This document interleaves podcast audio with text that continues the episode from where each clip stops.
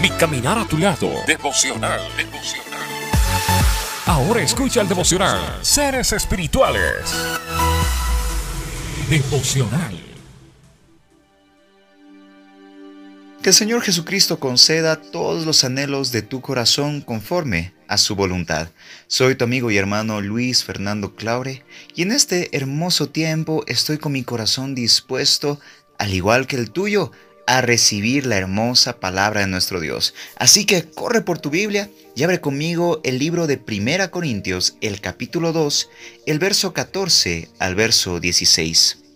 Primera de Corintios, capítulo 2, el verso 14 al verso 16 nos dice así. Pero el hombre natural no percibe las cosas que son del Espíritu de Dios, porque para él son locura, y no las puede entender, porque se han de discernir espiritualmente. En cambio, el espiritual juzga todas las cosas, pero él no es juzgado de nadie, porque ¿quién conoció la mente del Señor? ¿Quién le instruirá? Mas nosotros tenemos la mente de Cristo. Hay una diferencia entre ser un ser humano natural y un ser humano espiritual.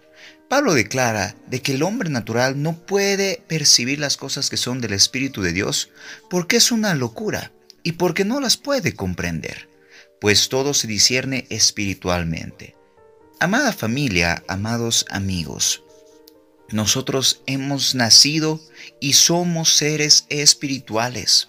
Somos seres que nos movemos en el área espiritual sobrenatural. Es por eso que nosotros predicamos que todas las respuestas para las dificultades de la vida se encuentran en Cristo. Se encuentran en la guerra espiritual, en la oración y en el ayuno y en la íntima comunión con su Espíritu Santo, pues de esa manera nosotros en esta tierra obtendremos la victoria. Es necesario, amada familia, que nosotros entendamos que todo lo que sucede en nuestra vida, las bendiciones y las situaciones difíciles son temas espirituales, pues el Señor nos ha dado armas espirituales para combatir cada una de ellas. Así sea una simple discusión familiar, se puede solucionar con un tiempo de intimidad, de perdón, de adoración, de oración. Amada familia, tengamos en cuenta que todas las cosas que nos suceden son espirituales para el Hijo de Dios. Y también un punto que resalta el apóstol en este pasaje dice, nosotros, los hijos de Dios, tenemos la mente de Cristo. ¿Y qué es tener la mente de Cristo? Tener la mente de Cristo significa conocer su voluntad y el propósito y el plan que tiene con cada uno de nosotros. Por si no lo sabías, el propósito que tú tienes en esta tierra, pues es mostrar la luz de Jesucristo a todo el mundo, a todos los que te conocen, aún inclusive a los más cercanos de tu vida. Todo hijo de Dios que ha nacido de nuevo, pues tiene este propósito maravilloso de predicar la palabra de Dios, este hermoso evangelio del reino en todo el mundo. También significa que podemos evaluar y ver las cosas como las ve nuestro Señor dándoles un valor espiritual. También tener la mente de Cristo significa amar como Él ama y aborrecer lo que Él aborrece. Es por eso que aquel Hijo de Dios que piensa que puede vivir en pecado y aún así agradar a Dios, pues está cometiendo un error y no tiene la mente de Cristo. Pues aquella persona que tiene la mente de Cristo, pues va a amar lo que Él ama y va a aborrecer lo que Él aborrece. Significa también entender la santidad de Dios y lo detestable que es en un ser humano el pecado que mora en él.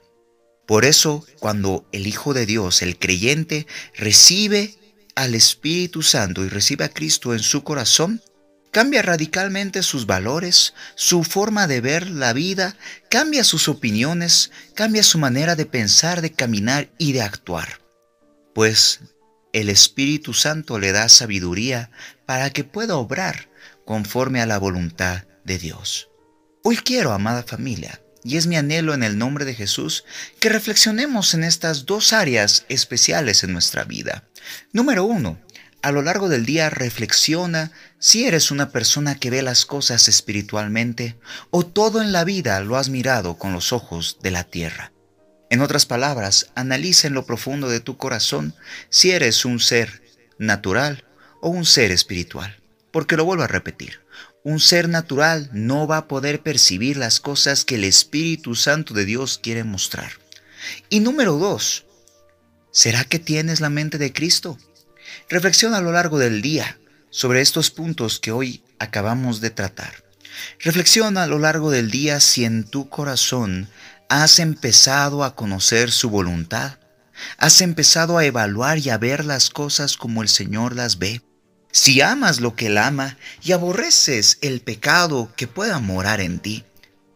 Porque nosotros como seres espirituales que tenemos la mente de Cristo, vamos a entender que la santidad de nuestras vidas es lo más esencial para tener una comunión íntima con el Espíritu Santo.